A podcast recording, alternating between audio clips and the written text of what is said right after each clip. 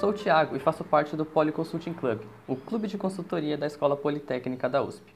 Seja muito bem-vindo ao Consulting Talk, onde trazemos todo mês um convidado que vive ou já viveu no mundo da consultoria empresarial, buscando aproximar você das experiências e da rotina de um consultor. Antes de apresentar nosso convidado, quero convidar vocês a nos seguirem nas nossas redes sociais, no Facebook e no LinkedIn, Poli Consulting Club, e no Instagram, arroba Poli Consulting Club. Hoje, fico muito feliz em apresentar para vocês o Gustavo Camargo. Ele é sócio da BEM em São Paulo e head da prática de Private Equity na América do Sul. Tudo bem, Gustavo? Olá, tudo bom? Sim, prazer conversar com vocês. Certo, prazer é tudo meu. Eu te apresentei né, como o head da prática de Private Equity, mas muitos nossos ouvintes podem não saber exatamente como que funciona essa área, principalmente no contexto de consultoria. Você poderia contar um pouquinho para a gente como que funciona os investimentos de Private Equity, qual é a atuação da consultoria nesse setor? Perfeito. Vamos, então, deixa um passo para trás aqui. É, tem várias tem vários estágios de vida de uma empresa, né? Da empresa tem a fase que ela não existe ainda, que o, a pessoa tem uma ideia, às vezes levanta dinheiro com angel investors ou seed investment. Depois aquela ideia se materializa em alguma coisa e aí no próximo passo é, a ideia está lá, a pergunta é como tirar o produto do papel, né, para o product market fit. Aí chama geralmente é o venture investment. Aí quando aquele negócio ali está funcionando, parece que tá, parece que o produto funciona, mas você não sabe ainda como fazer, apesar do produto funcionar, o produto funcionar, tem uma dúvida com relação ao adaptar aquele, aquele produto para o mercado e começar a crescer. Isso aqui tipicamente chama growth investment, né? onde tem um negócio que o pessoal chama de, de product, de, você vai do product market fit para o business model fit, né? para fazer um negócio funcionar e começar a ter economics, uh, unit economics positivos. Esse, essa, essa empresa cresce até uma, uma empresa estabelecida, mas que ainda, puxa, tem muito, tem muito para crescer, tem que governança para montar, tem outros, outras regiões para entrar, você está em produto, vai acrescentar serviço onde acontece, mas, mas, é uma empresa já estabelecida, né? o negócio dela já existe, ela tipicamente tem economics positivos, mas ainda né, com muita oportunidade de crescimento. Aqui geralmente acontece, é, a gente vai do growth investment, porque tradicionalmente chama de private equity. E mesmo essa empresa aqui, depois que ela cresce mais um pouco, a governança já está estabelecida, ela já está pronta para ter a, o seu controle disperso no mercado, geralmente acontece o IPO, se você é uma empresa aberta, então, nesse ciclo de vida inteiro, eu fui falando aqui vários momentos em que a empresa precisa de recurso. A gente pensa recurso como investimento em dinheiro, mas não é só dinheiro, tem um monte de outras expertises capazes para serem, serem, serem acrescentados aqui. Mas é, são momentos diferentes da empresa que começa lá do seed, venture, growth, private equity, IPO, corporate finance, para o resto da vida. O momento private equity, especificamente, tipicamente está falando de empresas já estabelecidas. O negócio já está estabelecido, mas tem um potencial grande de crescimento, que é tem um diferencial, vai ganhar share, tem oportunidade de consolidar um mercado, tem oportunidade de levar um produto ou serviço que está de, um, de um mercado para outros países ou para outros mercados. Bom, esse momento de investimento chamado private equity aqui, tem uma série de empresas que investem aqui. E não são só as empresas que a gente chama de private equity. Tem muitos fundos de pensão. Né? Talvez a gente, seja difícil a gente pensar que fundos de pensão brasileiros fazendo isso, mas a gente olha em vários lugares do mundo, tem fundos de pensão que têm um papel importante. E até, curiosamente, alguns fundos de pensão de outros lugares do mundo têm um papel importante no Brasil. Aqui, por exemplo, os fundos, tem dois ou três fundos de pensão canadenses têm um papel importante de financiar crescimento de empresas e de negócios, de infraestrutura aqui no Brasil. Tem também fundos soberanos.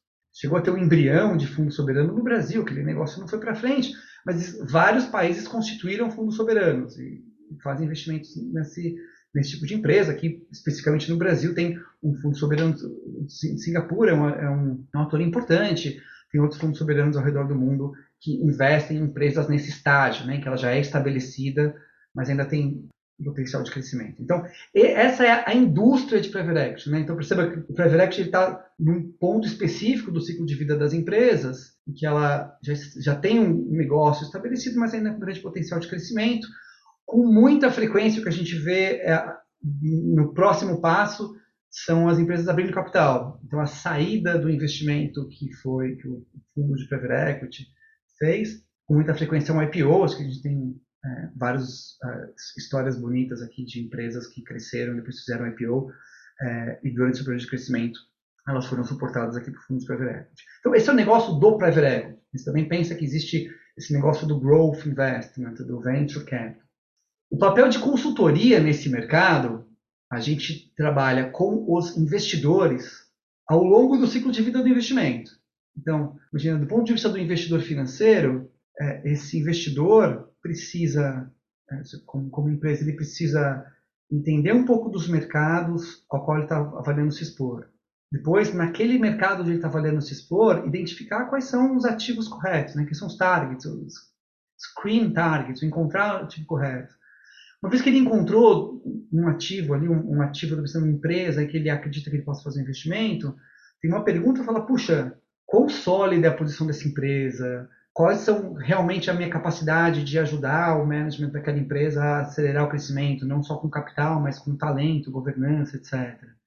Eles chamam isso aqui de diligência estratégica. Então, entendimento de mercado, screen de targets, ou encontrar target, ou encontrar potenciais empresas para serem investidas. Depois tem esse terceiro momento que é efetivamente encontrar uma empresa, fazer a diligência, né? entender bem onde essa empresa está e, e, responder a pergunta de por que, que eu posso fazer ela melhor do que ela é hoje, né? Porque quem dá o direito de achar que eu vou realmente fazer isso aqui ser mais valioso. E depois tem, depois que depois que acontece a transação, depois que o fundo fez o investimento, também tem temas que aquela empresa pode ter que, é, que, ele, precisa, que ele precisa ajudar. Então, puxa, eu tinha uma hipótese que essa empresa aqui precisa tem um grande potencial de crescimento, mas puxa, para isso acontecer, eu precisava fazer uma transformação importante na área comercial. Ou ela funciona muito bem nessa região do mundo, mas eu acho que eu consigo levar ela para outros países. Ela funciona muito bem no Brasil, mas eu acho que ela pode ser uma, uma, uma empresa Latin América e, e levar ela para as outras regiões. E, ou então é uma empresa que não está indo muito bem, então uma hipótese, eu consigo fazer um turnaround dessa empresa. Né? Então, essas teses de investimento, né? essa hipótese de criação de valor, é, depois que acontece o investimento, às vezes ela é difícil de executar. Então, o fundo de private também ele pode precisar, a gente pode trabalhar junto com eles nas empresas investidas, ajudando a turnaround, expansão, consolidação. Né? Algumas teses muito legais que aconteceram no Brasil foram de consolidação de empresas, né? de encontrar um setor que é mal servido, com muitas empresas médias, mas com nenhuma delas conseguindo é, consolidar aquele setor, e colocando capital, talento e governança para criar consolidadores locais. Para não ficar em exemplos muito recentes, o que hoje a gente conhece como COG, né, que foi, cresceu sendo uh, Croton, foi criado uma década e meia atrás por um fundo de private equity o que hoje é a DASA, a partir de laboratórios da DASA, foi uma consolidação de um monte de laboratórios ali, com 30 e cacetada laboratórios, patrocinado, criado, né, quase que do, do zero, é, por um fundo de private equity. É isso só para pegar histórias antigas e não ficar muito em temas recentes. Então, tem um trabalho pré-aquisição, né, que eu falei, entendimento de mercado, encontrar ativos e fazer diligência. Tem um trabalho pós-investimento, que é ajudar a executar um pouco dessas teses, de, dessas, um pouco, executar na prática um pouco daquilo que a gente tinha feito como hipótese no momento de diligência. Então, essas são as formas que a gente atua para ajudar os fundos de que, que, que consultores atuam é, com nesse mercado a gente chama de private equity. É, também tem um outro tipo de trabalho que é ajudar a criar a estratégia em si dos fundos de private equity e, e alguns temas específicos, por exemplo, a gente trabalhado bastante com os nossos clientes recentemente, nos últimos dois anos, para ajudá-los a ter uma visão de verdade sobre ESG. Né? Não é virar signatário do PRI e colocar lá na brochura, mas é tipo de verdade, como é o cara incorpora nos processos de decisão de investimento, nos processos de gestão das empresas deles, os temas de governança, impacto social, impacto ambiental. É, é um tema de estratégia do fundo, não é um tema de nenhum investimento específico deles. Então, a gente também às vezes trabalha nesse, nesse ponto de estratégia. Então, são várias coisas diferentes que eu te falei, o mais frequente, o mais comum é o momento de diligência, né? Então, o fundo já decidiu que quer atuar numa indústria específica no Brasil, ele já decidiu, já encontrou ali, conversou com várias empresas no mercado, encontrou uma ali que eles encontraram não só uma oportunidade de negócio, de comprar, mas encontraram um fit, é um, uma, um alinhamento cultural com, né, com, a, com, com, os vendedores, encontraram ali uma cultura que eles estão afim de, de apostar e de recrutar, é, e a gente é, é chamado para trabalhar junto com eles nesse momento para ajudá-los a responder, e aí eu quero fazer esse investimento, e se eu fizer esse investimento, quais quais são as alavancas de criação de valor, né? O que, que eu vou fazer concretamente nos próximos 3, 5, 7 anos para fazer essa empresa ser 3 a 5 vezes mais valiosa quando eu vender lá na frente do que quando eu comprar agora. Que é mais ou menos esse, esse o alvo de rentabilidade que os, que os fundos têm com as empresas, com, com os investidores deles, né? Essa é coisa mais frequente que a gente faz. Então, são projetos que vão variar de qualquer coisa entre três semanas até cinco, seis semanas, difícil ser muito mais longo que isso, em que a gente é, vai ser bem, de uma forma bem focada, tentar identificar o que está acontecendo nessa indústria, como é que é o ambiente competitivo do que, que, esse, que essa empresa que a gente está avaliando está disputando, quão forte a posição deles e quais são as duas ou três coisas que eles podem fazer para serem substancialmente mais valiosos ao longo da próxima, dos próximos 3, 5 anos. É, esse é o trabalho mais comum que faz recebemos uma aula sobre como que funciona o Equity, a atuação da consultoria nesse setor. Achei bem legal que a consultoria tem uma participação bem ativa em todas as etapas do ciclo de investimento, embora o foco principal acabe ficando mais na entrada. Isso. Quando você entrou na BEM, você já tinha algum interesse especial por esse setor de Private Equity? Ou foram os projetos que você fez quando você era um consultor que te fizeram brilhar os olhos para essa área? Cara, sendo bem transparente contigo, eu não sabia que esse negócio existia. É, quando eu entrei na BEM, é, eu entrei na BEM no comecinho da carreira, fui, fiz um monte, de, comecei a fazer projetos em mercados diferentes, e aí a gente, dentro da BEM, tem um programa muito forte de, de transferências, né, de você tem escritórios espalhados pelo mundo inteiro, a gente tenta criar oportunidades para as pessoas que tiverem interesse, não, não é obrigatório, mas para quem tiver interesse, se transferir temporariamente para um escritório em outro lugar do mundo. Então, mais ou menos lá pelo meu terceiro ano de bem, estava conversando com alguns sócios mais, mais, mais antigos, falei, puxa, eu queria buscar, me transferir para algum lugar e fazer, é, e que eu, mas eu queria fazer o máximo de coisas diferentes possíveis. Tipo, o objetivo era maximizar o seu aprendizado vendo indústrias diferentes. E aí, na época, eu conversei com esse sócio e ele falou: Ó, cara, tem duas coisas interessantes para fazer. Uma é para o Sudeste Asiático, que também é emerging country, né? Também tem uns, também sabe, países re, relativamente pobres, com, alguma, com, com uma grande desigualdade. E naquele momento o Brasil crescia bastante, então a gente falava, puxa, e também crescendo bastante. Então a gente sabe, vai ver como é que funciona o mercado em crescimento, que é diferente do seu. Essa, acho que essa era uma ideia. E a outra ideia era ir para um escritório da BEM na América do Norte, que tinha essa área de private equity separada. Porque aí, se o projeto dura de três a cinco semanas, quer dizer que em seis meses, oito meses, dez meses, que era o tempo que eu ia fazer de transferências, eu ia fazer cinco, seis, sete projetos diferentes, portanto conhecer ali potencialmente cinco, seis, sete indústrias diferentes. Aí entre essas duas opções, eu achei mais interessante ir para a América do Norte, e durante ali um, um tempo eu me transferi para o escritório da BEM em Boston. Assim, nenhum interesse específico em private equity. A ideia era, puxa, como é que eu faço aqui um negócio e que eu vou conhecer muitas indústrias diferentes num curto espaço de tempo. E aí passei ali, isso foi no segundo semestre de 2019, vou entregar um pouco meus cabelos brancos, foi no, foi no, no segundo semestre, entre o segundo semestre de 2009 e o ano de 2010. Então foi aquele, aquela ressaca da crise um subprime, né? Teve que, tipo, o mercado foi do, do topo de volume de transação histórico para quase zero ali em 2008. Exatamente naquele momento foi quando eu, foi quando eu me transferi para os Estados Unidos para fazer isso e a BEM estava super ativa é, em investidores financeiros. É, a gente faz a piada aqui no Brasil da Xepa, né? Buscando ali quais são os que ativos, que empresas que caiu demais o preço delas, então são ótimos esses momentos de saída de crise são tipicamente ótimos momentos para fazer investimento, né? Essa história ensina alguma coisa para a gente, é que os ciclos são cíclicos. Então, você consegue encontrar ali um perto do, do ponto mais baixo do ciclo, boas empresas. A gente tinha vários clientes muito ativos nisso, ali em temas de tecnologia, em temas de healthcare, o que hoje a gente chamaria de health tech, naquela época não existia esse nome, da empresas que usavam tecnologia ali em serviços de saúde, várias teses de investimentos em torno, em torno de tecnologia, software mesmo. É, e isso, passei ali um ano e pouco trabalhando com isso, lá no escritório nos Estados Unidos, como consultor.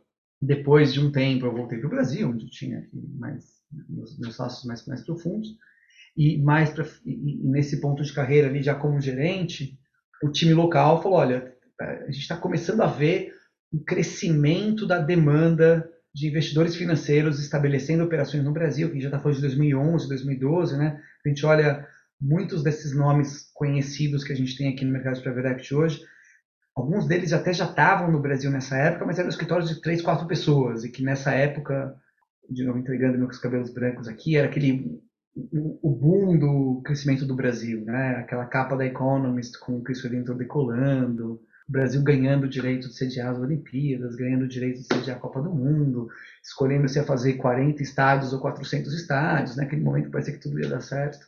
Não, uma efervescência no setor de investimentos, né? os, os players globais, os players locais estabelecendo sua operação, portanto precisando de suporte. E a gente, como consultor, tinha, acho que a BEM é líder desse mercado no mundo inteiro com muita folga, acho que a BEM é alguma coisa como três ou quatro vezes maior do que a segunda empresa de consultoria nesse tipo de trabalho. Então, o caminho natural dos nossos clientes, dos nossos clientes internacionais era bater na porta e falar, como é que vocês nos ajudam aqui? Então, a gente foi, as coisas vão, vão crescendo, demanda e oferta e capacidade vão crescendo mais ou menos no mesmo ritmo. É, e nessa época eu comecei a, a, a, estabelecer essa área aqui no Brasil, que no primeiro momento eram duas, três pessoas, depois virou dois, três times, hoje são dois, três sócios e mais um monte de times embaixo. Esse setor de investimento privado ele ainda é, como percentual do PIB, como número de empresas, de várias formas que dá para comparar com o resto do mundo, ele ainda é muito subpenetrado no Brasil, né? Ah, uma outra forma de, de, ver assim, a disponibilidade de capital de risco para ajudar empresas a, a, a, surgirem e crescerem é, é recente. Né? Eu estou falando de private equity, se a gente olhar a etapa anterior da cadeia, que é o venture capital, isso é mais recente ainda. Eu conversar com meus colegas ali é, de, de, venture capital, é, em 2015, 2016, tinham duas casas de venture capital com operação relevante no Brasil. Em 2017 foi quando Mentira. Final, isso, dezembro de 17 foi quando teve ali a primeira transação que estabeleceu o que a gente chama de unicórnio no Brasil, né? Até aquele momento era só uma coisa que a gente falava de outros lugares do mundo. Hoje deve ter umas duas dúzias ou talvez um pouco mais.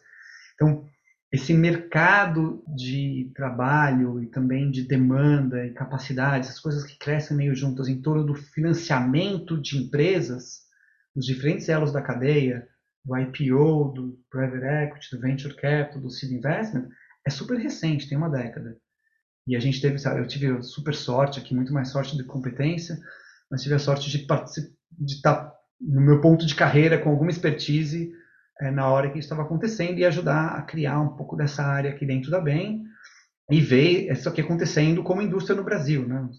Vocês talvez conheçam, tem um instituto, tem uma associação de, a BVCap, que é a Associação, associação de Venture Capital e Equity, é super ativa também, conseguiu ganhar papel e ter, ajudar, inclusive, a direcionar a regulação nos últimos anos. A gente, tá, é, a gente ainda está vendo essa efervescência acontecer no Brasil.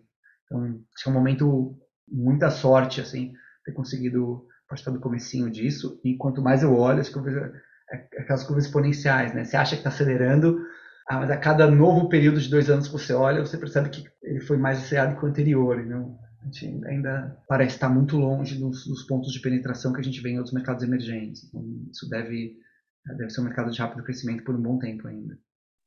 Sensacional essa história. Às vezes o nosso futuro se encontra onde a gente menos espera.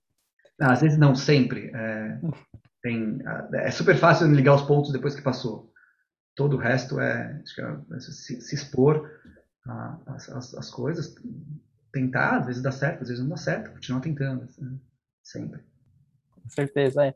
Outra coisa que eu gosto bastante na consultoria é essa possibilidade de você poder trabalhar em vários mercados, porque como você falou, você consegue aprender diversas indústrias.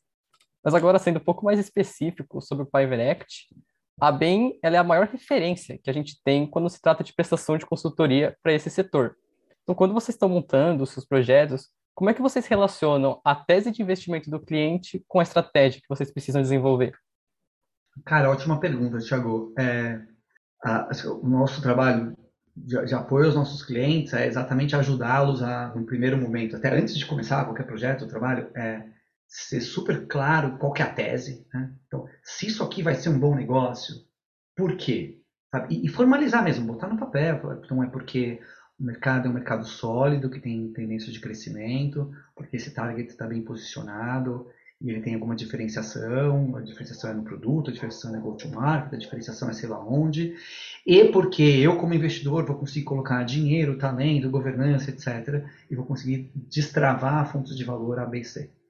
Isso aqui tem que existir primeiro como tese, pro, até para o investidor ali como, como instituição, conseguir pensar assim, qual, qual que é a aposta que eu estou fazendo, qual que é o, qual que é o, o risco que eu tô, que, que, ao qual eu estou me expondo. E aí, uma vez que essa tese exista, ou que ela esteja definida, aí a gente tenta ser científico e entender, então se eu buscar aqui evidência no mundo real, evidência concreta para nos elementos dessa tese que são verificáveis, tirar incerteza. E nos elementos da tese que não são verificáveis, conseguir entender que cenários podem acontecer aqui, que impacto esses cenários podem ter no, no, no resultado desse, do investimento desse meu cliente. Porque o comitê de investimento do cliente, a gente não consegue virar para um cliente e falar faz um cheque ou não faz um cheque.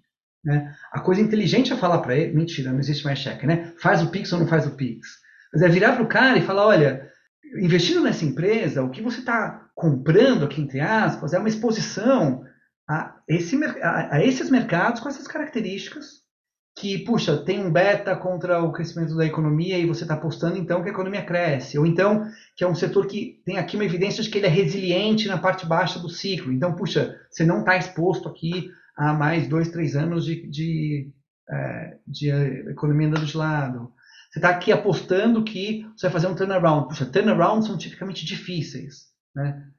Você está apostando que você vai fazer um turnaround, provavelmente você vai precisar trazer um time de gestão novo.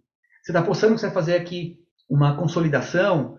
Então, puxa, vamos ter, vamos ter evidência de que existem muitos candidatos a serem comprados para você conseguir executar isso aqui. Vamos ter evidência que quando você começar a comprar várias empresas, você tem fontes de sinergia de verdade, né? Não é sinergia de PowerPoint, de Excel, mas vai aparecer no banco ali, você juntar empresa 1, empresa 2, 1 mais 1 vai dar mais que 2.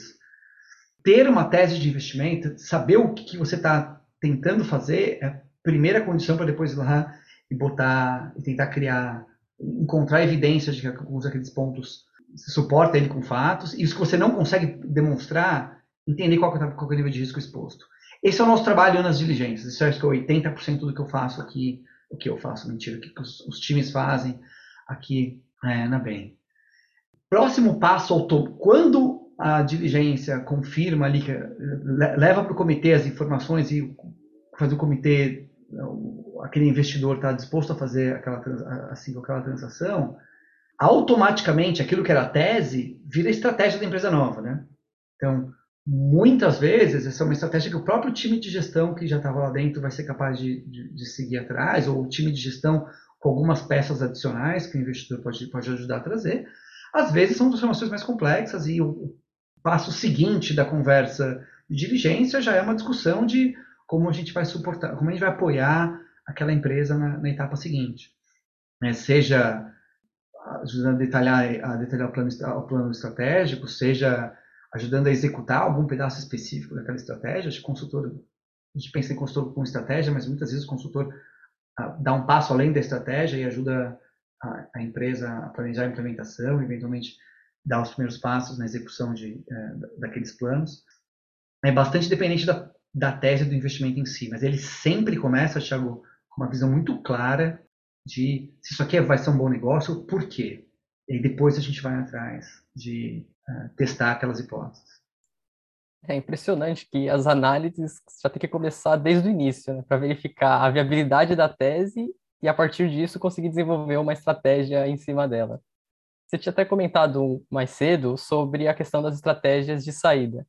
Então, quando vocês estão fazendo esse planejamento, os fundos, investidores, eles já chegam para vocês com uma estratégia em mente, vocês ficam totalmente responsáveis até mesmo para decidir qual vai ser a saída. É, Tiago, toda a construção da tese acaba sendo um diálogo, né? faz parte do negócio do investidor financeiro investir e desinvestir, né? Que, que é importante nesse, nesse tipo de mercado é ele ter flexibilidade de em que timing isso acontece. Então, faz parte da tese de investimentos uma hipótese de saídas. Não, não de saber exatamente quem vai comprar e por quê, mas de ter hipótese de falar, eu vou pegar uma marca de um produto de bem de consumo, de food aqui no Brasil, que puxa, tá super bem posicionado com as tendências de sustentabilidade, as tendências de saudabilidade, de posição positiva na, na cadeia de valor. Então, vou comprar isso daqui, vou acelerar o crescimento desse negócio, colocando, colocando escala para o cara construir uma fábrica, para ele reforçar a cadeia de suprimentos, eventualmente integrar uma parte das cadeias de suprimentos, blá blá blá. Porque daqui a 5, 7 anos eu vou ter uma marca grande, que não é mais forte no estado X, agora é uma marca nacional, blá blá blá blá. Tem que ter uma hipótese de quem é o potencial comprador disso. A gente sempre tenta ser cético e falar assim, olha, o primeiro comprador disso é, é ele mesmo, né? A empresa valer como standalone, ela valer pelo que ela é sozinha. Seja porque um, um próximo comprador financeiro pode, pode ter interesse nisso, ou porque você poderia abrir o capital dessa empresa, se ela é grande o suficiente, se ela, é, se ela tem economics bons, se ela tá, se ela tem um potencial de crescimento grande, você não sabe em que momento, mas em algum momento, os ciclos são cíclicos, né? Em algum momento o mercado de IPOs vai ter janelas em que vai ser possível pegar uma boa empresa e levar para o mercado. A gente sempre tenta pensar assim num negócio standalone, né? um negócio sozinho se ele é um bom negócio. Dependendo da tese de investimento, a gente também tenta pensar se, puxa, além dele ser muito bom como negócio sozinho, será que isso aqui não é o tipo de negócio que tem muitas sinergias com outras empresas, seja uma multinacional querendo entrar no Brasil, seja uma multinacional que já está no Brasil, mas precisa se reposicionar. Então, eu, eu peguei esse caso, esse exemplo aqui de bem de consumo com as tendências corretas. Tem um monte de casos ao redor do mundo. Você vê empresas com essa característica são super alvo para as grandes multinacionais de bens de consumo. Porque essas grandes multinacionais de bens de consumo, para elas continuarem renovando o portfólio delas, elas vão, trazer, elas vão de alguma forma, adquirir aquelas marcas insurgentes, que estão criando coisas novas, que estão surgindo. Então a gente vê isso aqui em cosmético, a gente vê isso em bebida, a gente vê isso em comida, dessas uma coisa que começa como uma marca insurgente, diferente, de repente ela é comprada por alguma das grandes multinacionais. Então, ter uma hipótese de sair, de, de qual é a saída do investimento, acho que to, toda a tese de investimento vai ter. Se aprofundar em, em entender antes de investir qual, qual é o potencial, em, em alguns casos é, um, é o tipo de coisa que a gente faz, mas eu diria que é, é a minoria.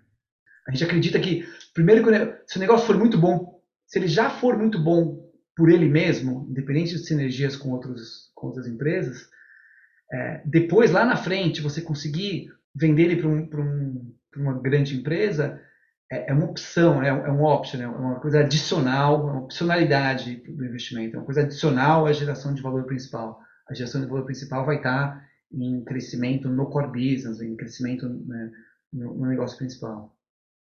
Bem bacana essa relação entre a tese e a saída, e depois todos os fatores que você precisa analisar para tentar encontrar qual que vai ser a melhor opção para realmente sair. Agora, sendo um pouquinho mais geral sobre private equity, qual foi o impacto que você pôde observar da pandemia nesse setor? Puxa, essa pergunta é muito boa.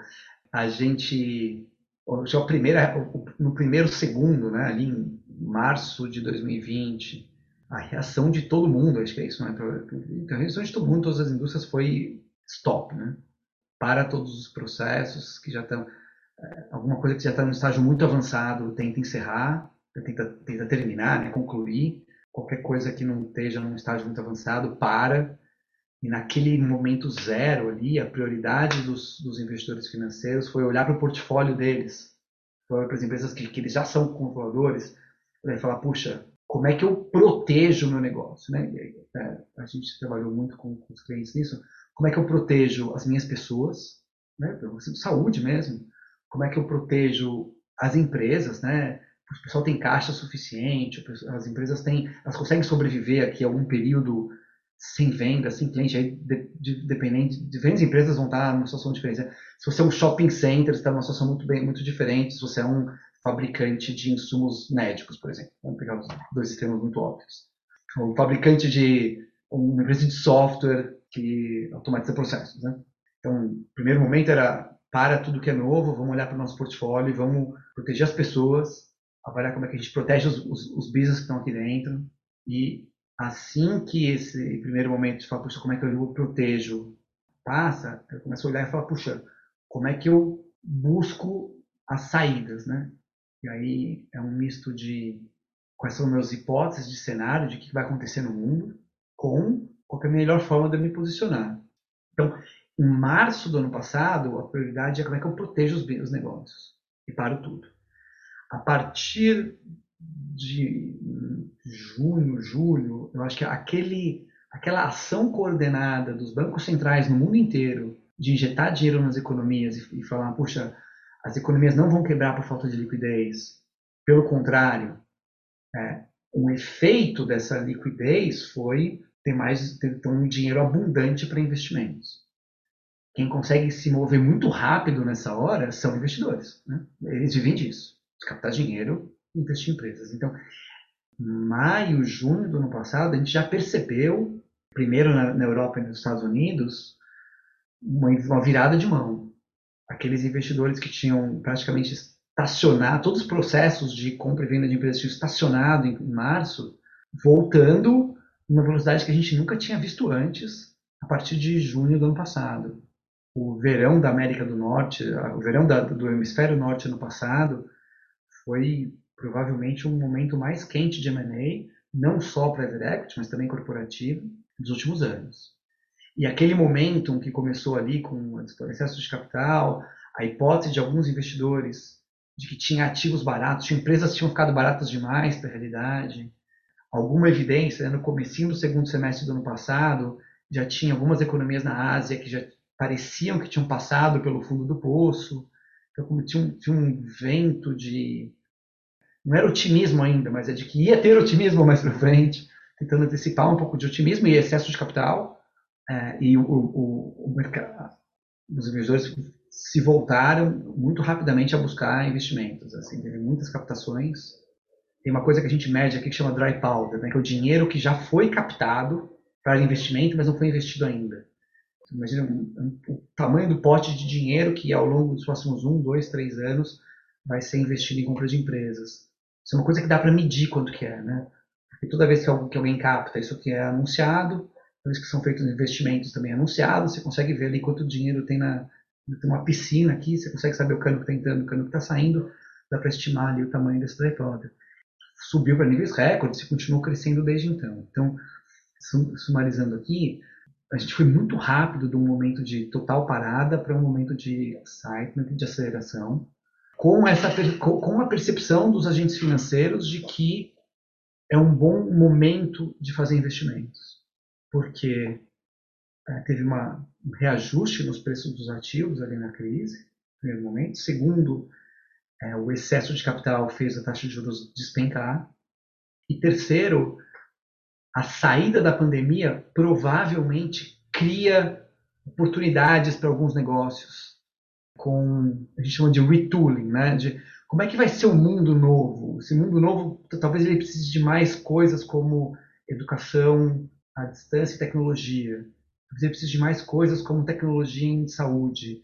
Talvez o sistema financeiro seja muito mais digital do que ele foi antes. Talvez a gente precise de cadeias de suprimento que, que sejam mais ágeis. Acho que uma das coisas que o mundo percebeu nessa crise é que a cadeia de suprimentos eram muito frágeis. A gente viu, a gente ainda está vendo uma enorme inflação no mundo inteiro por desajuste na cadeia de suprimentos. Então, que negócios eu, como investidor, consigo financiar que vão ajudar a resolver esses problemas e vão se beneficiar do mundo retomar?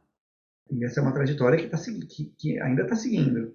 E tem sido acelerado M&A no mundo inteiro, não só private equity, é, mas todas a, aquela cadeia inteira que eu te falei, né, do seed investment, venture capital, growth, private equity, IPOs e, e no mundo inteiro.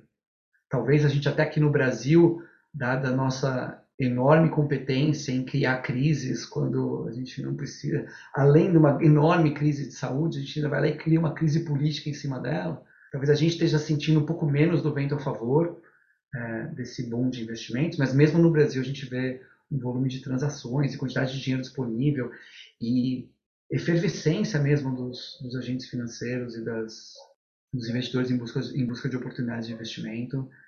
E talvez sendo um pouco otimista, acho que o impacto disso aqui são empresas melhor financiadas, com melhores times de gestão e com capacidade de tentar ajudar a acelerar o crescimento, principalmente nesses gargalos que apareceram aqui durante a pandemia. Essa é a minha impressão. Então, um impacto muito negativo no primeiro momento, mas que, pelo excesso de liquidez no mundo, rapidamente ele foi pivotou de crise para buscar oportunidade. Bem surpreendente essa retomada rápida dos investimentos, porque é bem mais intuitivo imaginar o contrário, com toda a incerteza da pandemia. Mas legal ver que o Private Equity virou a chave rápida e está crescendo de forma acelerada. Partindo agora para a nossa última pergunta, se você pudesse dar um conselho para o Gustavo, que ainda estava terminando a faculdade, começando a carreira de consultor, o que, que você diria?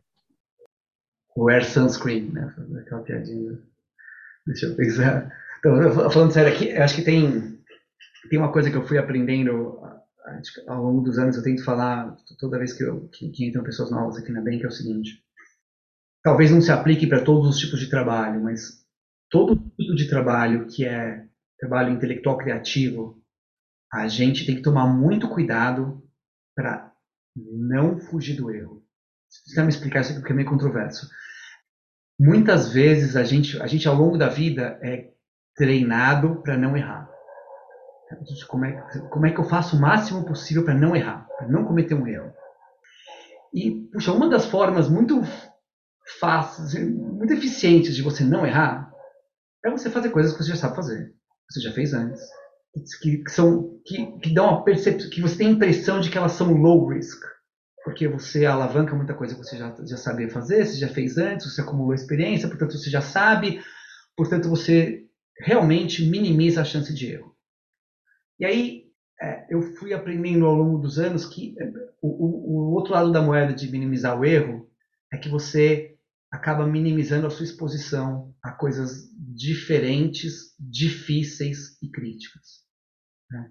Porque aquele erro que a gente não quer cometer é o erro que vai causar um impacto grande. E é o erro num, num tema que é difícil. E, aí, e isso aqui acho que é uma coisa que as pessoas quebrar um paradigma dentro da cabeça, que é o seguinte: quando bem feito, erro é sintoma de aprendizado.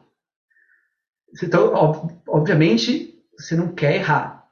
Mas acontecer de vez em quando é sintoma que está se expondo a coisas diferentes, difíceis, idealmente importantes. Então, se, se eu, eu, gostaria de ter entendido lá no começo da minha carreira que errar com frequência, mas rápido, perceber esse erro, corrigir e tirar uma lição é mais importante do que fazer sem errar.